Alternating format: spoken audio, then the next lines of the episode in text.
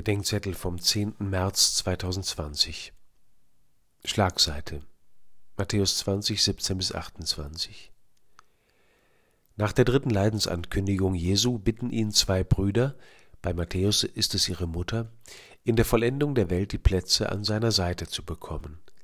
Jesus verweist sie auf den Weg dorthin, der erst noch mit ihm zu gehen sei, auf den Kelch des Leidens und die Taufe des Eintauchens in den Tod. Die beiden Jünger sind für ihr Temperament bekannt. Sie haben über das Ziel den Weg vergessen, über den Himmel die sterbliche Erde und über die vollendete Herrlichkeit das tägliche Leben, das vollendet werden soll. Aber es gibt auch das Vergessen andersherum.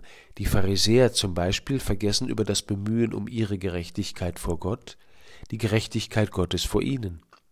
Immer wenn Menschen das eine für alles halten, nur der Himmel oder nur die Erde, nur die eigene oder nur die Gerechtigkeit Gottes, ruft ihnen Jesus die jeweils andere Seite in Erinnerung.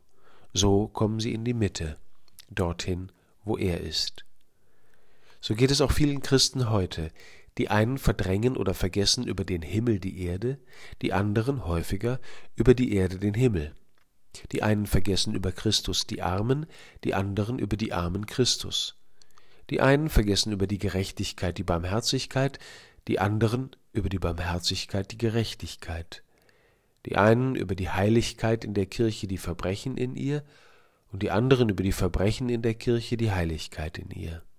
Die Reihe wäre verlängerbar, und bei jedem Spannungsfeld entdecke ich bei mir eine Schlagseite. In der Fastenzeit nehme ich mir vor, jeweils mehr in die Mitte zu kommen, dorthin, wo er ist.